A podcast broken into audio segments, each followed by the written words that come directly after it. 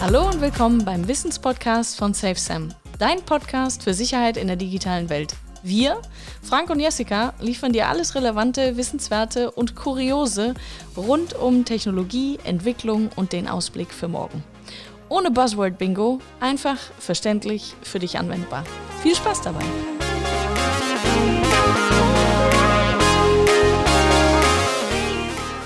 Moin und herzlich willkommen zu einer neuen Folge von Sabbel nicht, dat muss. Frank, äh, mein Co-Host und ich, Jessica, sprechen in dieser Folge über das große Thema unserer Zeit, Daten. Was sind Daten? Wer produziert sie? Wem gehören sie? Wo stehen wir heute und wie kann eine Zukunft aussehen mit Daten? All das, ein etwas neues Format und vieles mehr wartet auf euch. Also Ohren auf und Spaß dabei.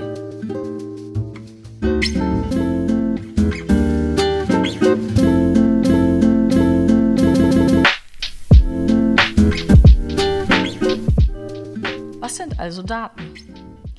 Bei Daten handelt es sich meistens um Informationen. Klingt banal, ist aber wichtig. Informationen tauschen wir in der realen Welt, äh, zum Beispiel in einem Gespräch aus. Wurde dir schon mal eine Geschichte erzählt? Da hast du es. Alles Informationen. Ein Buch in der Hand gehabt? Hast du wahrscheinlich auch schon mal.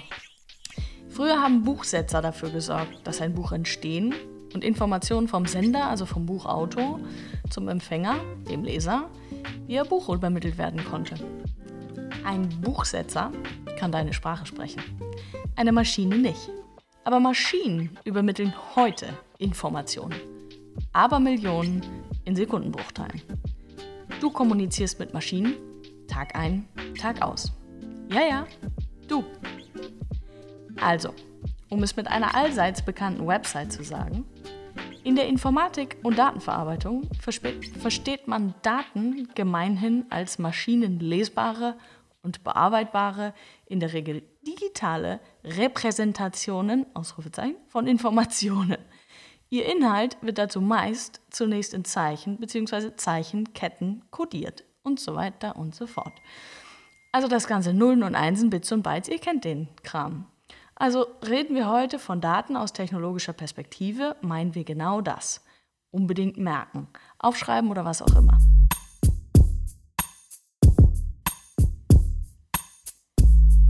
Wäre doch spannend zu wissen, ob es nicht sinnvolle Kategorisierungen unserer persönlichen Daten gibt.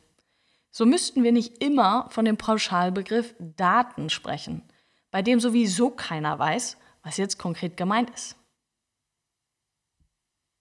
Ich habe ein Modell gefunden, das fand ich ganz spannend. Äh, da wurden Daten in vier Kategorien unterteilt. Und da sind wir jetzt auf der Inhaltsebene. Und diese vier Kategorien lauten einmal ähm, persönliche Daten, also Personal Data, mhm. Special Sensitive Data, also sensitive Daten, dann Behavioral Data, also Verhaltensdaten mhm. und Societal Data, also Sozialdaten und oder anders übersetzt Zensusdaten.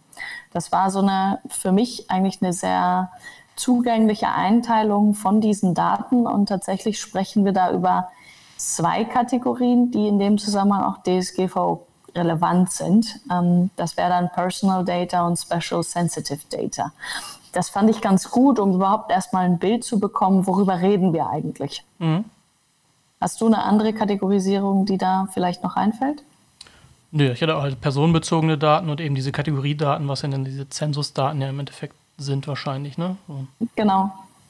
Um dem Ganzen vielleicht noch ein bisschen äh, mehr Bild oder Futter zu geben, Personal Data sind, ist sowas wie konkrete Identifikationsmerkmale zu dir als Person, also Ort, Cookies gehören dazu. Wir haben dazu letztens eine Folge gemacht. Name, deine Adresse, die IP-Adresse, also alles, was dich als Frank Müller identifiziert.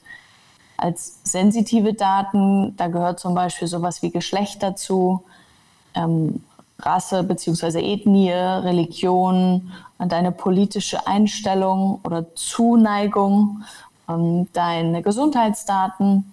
Also was sind Special Sensitive Data? also spezielle sensitive Daten, die natürlich sehr, sehr viel über dich als Person verraten. Mhm. Bankdaten fallen da wahrscheinlich auch drunter, Zahlungsdaten und sowas. Ne? Ja, genau, richtig. Und ähm, diese zwei Kategorisierungen oder Kategorien sind tatsächlich absolut DSGVO-relevant. Das heißt, die fallen alle unter diesen sehr persönlichen Datensätzen. Und dann als äh, dritte Kategorie hatte ich von Verhaltensdaten gesprochen. Das ist sowas wie Likes und Dislikes, also all das, was du im digitalen, sozialen Kontext machst oder nicht machst. Mhm. Ähm, die sagen ja auch schon relativ viel über dich aus, aber es sind eben Verhaltensdaten. Dein Einkaufs- oder Warenkorb zum Beispiel ist genauso wie deine Suchhistorie bei Google jetzt oder ähnliches, mhm. woraus man natürlich einiges über dich ableiten kann. Nicht spezifisch, und dich in dem Moment auch noch nicht ähm, identifiziert, also zumindest konkret identifiziert. Und Zensusdaten kennen wir wahrscheinlich alle, sind statistische Daten, die schon immer ähm, abgefragt worden sind. Ich glaube, das bekannteste Beispiel ist die Zählung in Nazareth in der biblischen Geschichte. Okay, ich habe tatsächlich an was anderes gedacht, wenn die anrufen und sagen, wie oft trinken sie äh, täglich Wein oder so. Was ja, gut, das, das äh, passiert bei dir wahrscheinlich häufiger, weil du da immer fleißig bestellst. nee, nee. ja, das hilft doch schon mal für die Einordnung. Vier Kategorien, zwei definitiv DSGVO-relevant und ein besseres Verständnis für die Art von Daten, über die wir immer noch viel zu undifferenziert sprechen. Kann so weitergehen.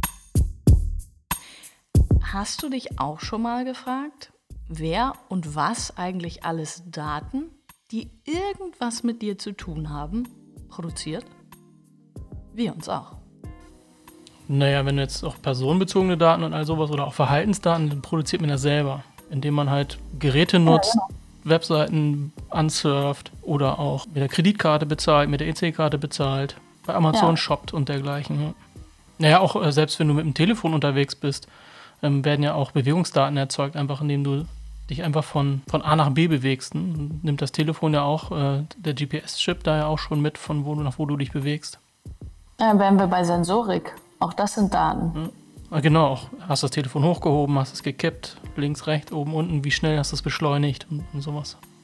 Das ist auf jeden Fall eine ganze Menge. Also wenn man darauf, davon ausgeht, wer produziert Daten, wir alle, zu jeder Zeit, indem wir uns eigentlich ja, durch diese Welt inzwischen bewegen. Genau, alles, was man so, ja, nee, genau, ich wollte gerade sagen, alles, was man so digital macht, aber es ist eigentlich ja auch viel mehr noch, ne?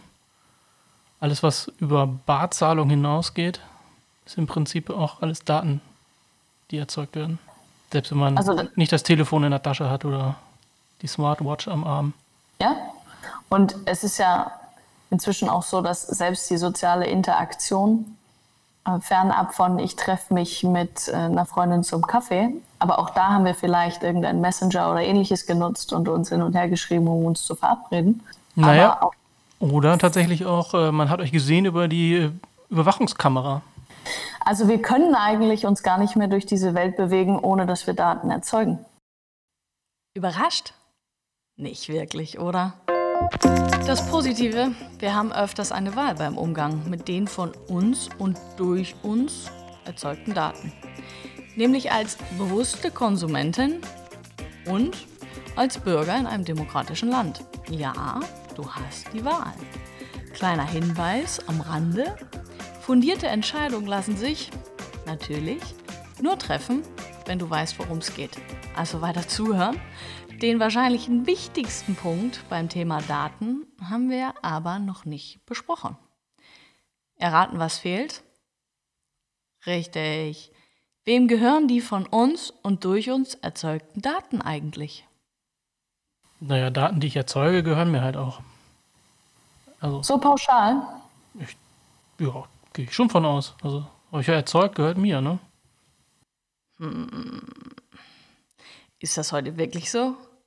Es gibt ja genügend Unternehmen, aber auch Institutionen und ganze Staaten, die faktisch anderer Meinung sind und das auch praktizieren.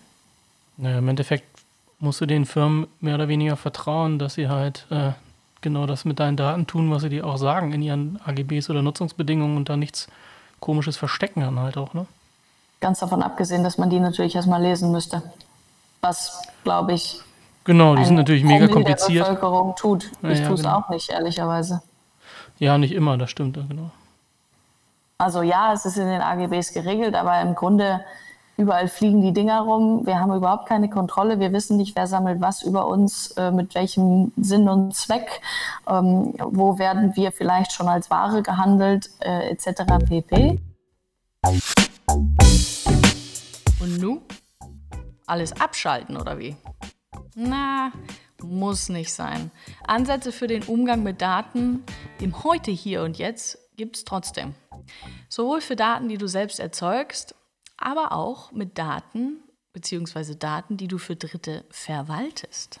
Vielleicht weniger Daten erzeugen, wo es möglich ist, oder kontrollierter Daten erzeugen. Also was bedeutet das denn? Wir müssen verantwortungsvoll mit den Daten umgehen, die wir natürlich selbst erzeugen. Das haben wir selber in der Hand, zumindest was die Erzeugung angeht, die Weiterverarbeitung nicht mehr. Aber wenn uns Daten anvertraut werden oder Informationen, dann haben wir damit, äh, tragen wir damit auch Verantwortung. Ja, definitiv. Ja, und das ist, ist ja nicht die Frage. Also auch muss personenbezogene Daten auf einer Website erzeugt werden, nur um das Benutzerverhalten zu sehen oder zu sehen, ist die Website erfolgreich. Das kann man sich ja auch überlegen. Es gibt ja mittlerweile auch Sachen, okay, eigentlich so viel Daten wie, wie jetzt Google Analytics oder dergleichen erhebt, muss ja oft gar nicht sein. Ne? Ja. Also natürlich, sagen wir mal, also was ja aktuell auch ist, ist ja so diese Datensparsamkeit eben auf dieser Seite. Ne? Also ich erhebe einfach mal erstmal alles, auch wenn ich gar nicht brauche, aber ich habe es dann erstmal.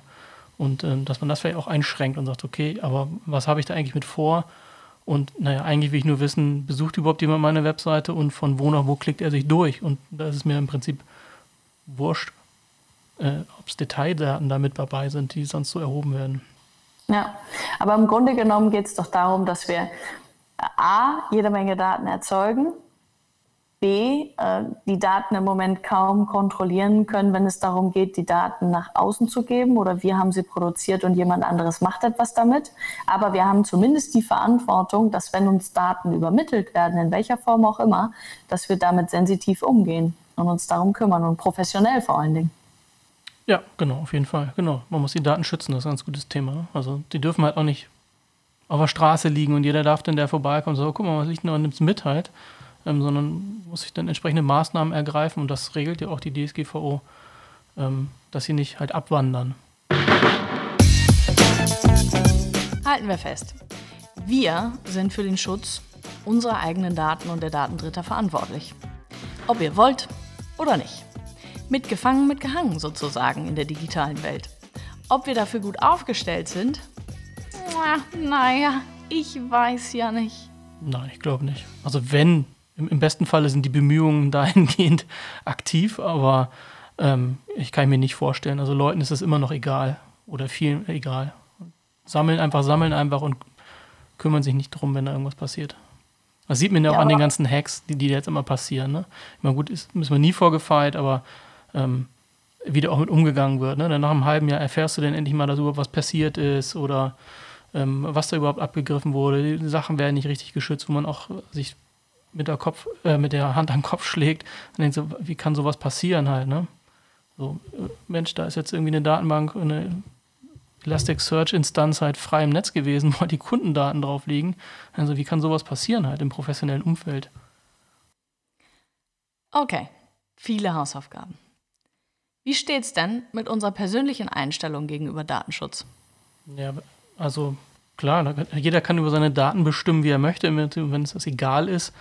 Okay, also mir ist nicht egal, wenn man halt ausgewertet wird und ähm, die Schufa zeigt es ja auch ganz gut, dass es halt irgendwie einfach nur komische Sachen erzeugt werden und dann plötzlich hast du, okay, warum ist der Score so schlecht? Ich kriege keinen Handyvertrag. Ja, weil die halt irgendwie merkwürdig erhoben haben oder du halt in einer komischen Gegend wohnst, wo der Nachbar oder die, die letzten drei Nachbarn oder äh, so halt äh, Schindluder getrieben haben und du fällst dann automatisch in so eine merkwürdige Gruppe rein, die halt äh, dann als nicht mehr vertrauensvoll eingestuft wird. Und das sind halt alles so eine Sachen, die halt ähm, Auswirkungen auf jeden haben. Das sind dann persönliche Daten. Ja, oder auch ähm, Behavior-Daten vielleicht auch. Einfach so frei Daten irgendwie äh, rausgeben, dann ist mir doch scheißegal. Hm. Schwierig, glaube ich. Weil die Leute sich vielleicht auch nicht bewusst sind, was das eigentlich für ich Auswirkungen glaub, hat oder Punkt. wie der Boomerang dann nachher zurückkommt halt. Ja, ich glaube, das ist tatsächlich der Punkt, dass sich die Leute aktuell nicht vorstellen können, was mit diesen Daten alles gemacht werden kann. So, und was das für ihr zukünftiges Leben möglicherweise bedeutet, dass sie schon digitalen Striptease betrieben haben.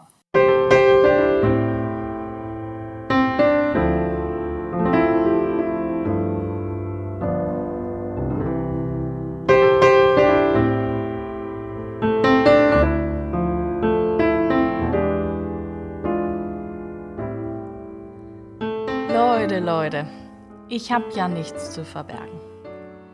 Bitte streicht diesen Satz aus eurem Vokabular. Selbst wenn es dir völlig egal sein sollte, dass Himmel und Hölle weiß, welche Rechnungen du bezahlst, welche geheimen Fantasien du schon mal gegoogelt hast, was du einkaufst, ob du mit dir zufrieden bist oder ob du andere Menschen stalkst oder selber schon mal Opfer von Hate Speech und Verfolgung geworden bist. Es ist völlig egal. Warum? Weil du nicht die ganze Welt repräsentierst. Es gibt genügend Menschen, denen genau das nicht egal ist, die auf Schutz und Privatsphäre angewiesen sind, denen die Achtung ihrer Persönlichkeitsrechte wichtig ist. Das sollte dir ebenfalls wichtig sein. Hast du eigentlich schon mal drüber nachgedacht, nur weil du nicht auf Demonstrationen gehst, sollte das Recht auf Versammlungsfreiheit doch nicht kassiert werden, oder? Oder nur weil du nicht journalistisch tätig bist, sollte das Recht auf Pressefreiheit nicht eingeschränkt werden. Oder? Oder nur weil ihr euch nicht um eure digitale Privatsphäre kümmert, sollte das Recht auf Privatsphäre und Datenschutz nicht obsolet werden. So, genug gepredigt, aber bitte tut nicht so, als wäre euch das egal. Danke. Die Geschichte der Daten endet zum Glück nicht hier, sondern wird weitergeschrieben. Ein abschließender Blick auf Zukunftsszenarien weckt Vorfreude zur Gestaltung. Also zumindest bei mir. Aber das, das Ding ist ja, ähm, selbst wenn die Daten irgendwo hingeschickt werden oder auch also erzeugt und hingeschickt werden, ähm, das ist ja nicht das Problem, solange ich sagen kann, oder solange ich im Besitz dieser Daten bin und auch sagen kann, so, ich ähm, möchte nicht mehr, dass du diese Daten benutzt oder sie sollen jetzt auch gelöscht werden oder man, dass man auch weiß, also das bewusst und transparent ist, welche Daten das überhaupt sind, die da sind ne? und vielleicht auch, ähm, was sie damit wollen.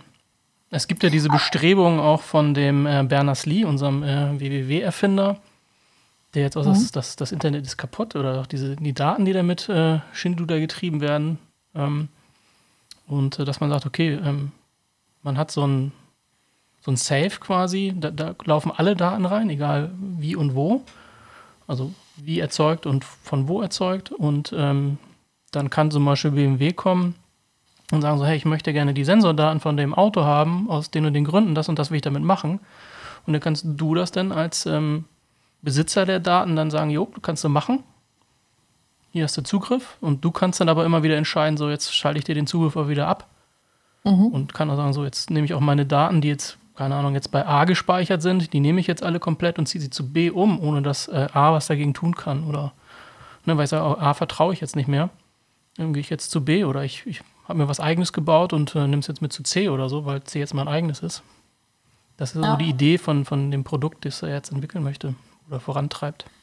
Ja, ist ganz spannend. Auch hier habe ich ähm, vor kurzem eine Debatte verfolgt und da ging es auch um ähm, Dateneigentumsmodelle oder äh, zu Englisch ähm, Data Ownership Models. Und es gab im Grunde vier Varianten, die dort vorgestellt worden sind oder die zur Diskussion gestellt worden sind. Einmal Daten als Eigentum, so Data is Property, Daten als Arbeit, ähm, also Data is Labor, in dem Fall bitte auch so bezahlt wie Labor. Das mhm. hängt so ein bisschen damit zusammen.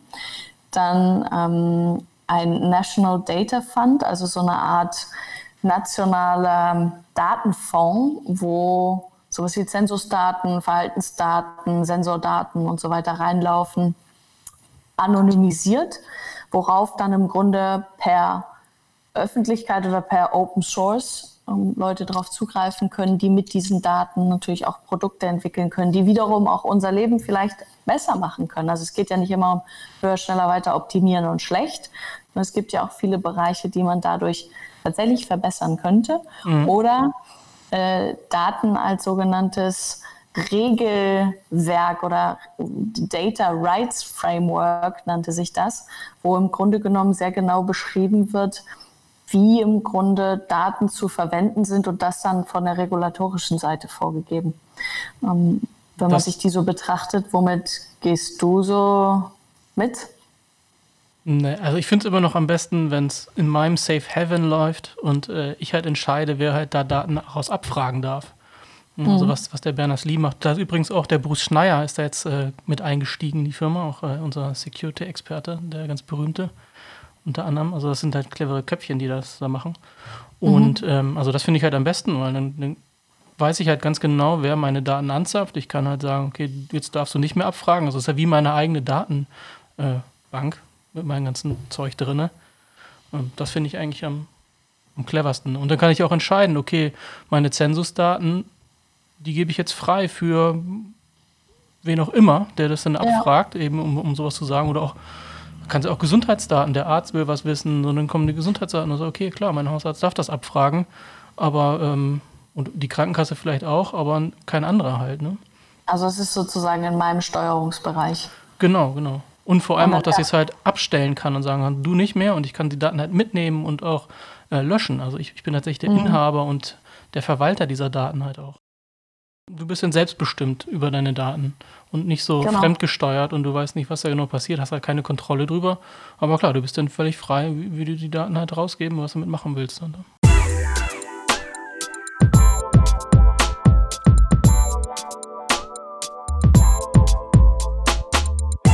Abschließend sagen wir heute Danke fürs Zuhören, für dein Interesse und schön, dass du dabei gewesen bist. Wir hoffen, dass dir diese Folge gefallen hat und du einiges an Wissen und guten Argumenten für die nächste lebendige Diskussionsrunde in deinem Freundes- und Kollegenkreis mitgenommen hast. Wie immer, teile die Episode gerne, verteile ein paar Sternchen, Daumen hoch, schreibe ein Review und wenn du Fragen hast oder du ein Thema unter die Lupe nehmen sollen für dich, melde dich jederzeit bei uns auf allen Wegen. Herzlichen Dank, bis bald, bleib safe. Ciao.